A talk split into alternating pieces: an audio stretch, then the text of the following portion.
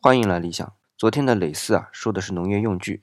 那么今天呢，也讲一个和能源有关的字。这个字呢叫业，左边一个十字旁啊，右边一个禾，上面一个来去的去，下面一个器皿的皿。这个和字今天用的比较少了，但如果读文言文呢，特别是先秦时期的啊，会看到好像可以替代如何的何，用作发问式的先导词。比如说《庄子·道志》里的“何不为行”，不说何了，我们说回业啊。那么加上十字旁以后呢，是什么意思啊？哎，是到田间去送饭的意思。别看它是十字旁啊，结果呢是个动词，而且不光是个动词，和其他字组合在一起呢，就变成了形容词。比如说业具。就是送饭到田间的器具。要知道啊，在古代这可是专门有一套家伙的。还有夜妇，就是去田间送饭的妇女。还有一个词很有意思，叫夜响。这个响呢，就是军饷粮饷的饷啊。这个响字本身也是去田间送饭。